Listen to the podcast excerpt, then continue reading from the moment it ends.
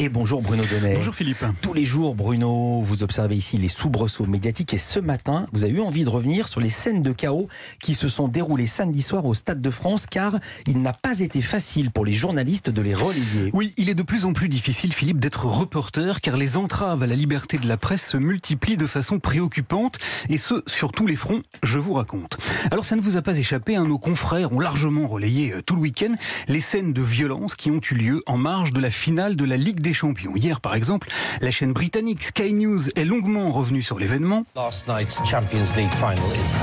Tandis que le 20h de TF1, dès son ouverture, montrait des images de supporters frappés par la police et diffusait des témoignages édifiants. C'est pas possible. L'organisation, c'est un vrai bordel. Désolé pour les mots, mais c'est un bordel. Et ça, c'est France. C'est un embarrassment for you. Voilà, alors les répercussions sur le tourisme hein, ont également beaucoup intéressé nos camarades de France Inter, qui ce matin, dans leur journal de 6h30, ont réussi la meilleure vanne de ce début de semaine en confiant la réalisation de leur reportage à une journaliste au nom, comment dire, allez, parfaitement adaptée hein, à l'angle qu'ils s'étaient choisi. Les images du chaos aux portes du Stade de France ont fait le tour du monde. Les visiteurs étrangers vont-ils être échaudés? Euh, Voilà Claire Chaudière, ce que redoutent les professionnels du tourisme. Claire Chaudière échaudée, il fallait oser en effet. Mais trêve de plaisanterie, Philippe, car ces images de violence que nous avons finalement vues un peu partout ont été extrêmement difficiles à relayer. D'après Rob Harris, un journaliste de l'agence Associated Press, qu'il a raconté hier à nos confrères du Monde, des membres de l'UEFA se sont directement interposés pour empêcher, tenez-vous bien, les forces de l'ordre de s'en prendre aux médias qui filmaient les scènes de brutalité et de chaos. On a payé pour être ici, hey J'ai un billet, j'ai un billet Pire, d'après Steve Douglas, un autre caméraman d'Associated Press, les équipes de sécurité du Stade de France l'ont carrément obligé à effacer les images de supporters tabassés qu'il avait enregistrées.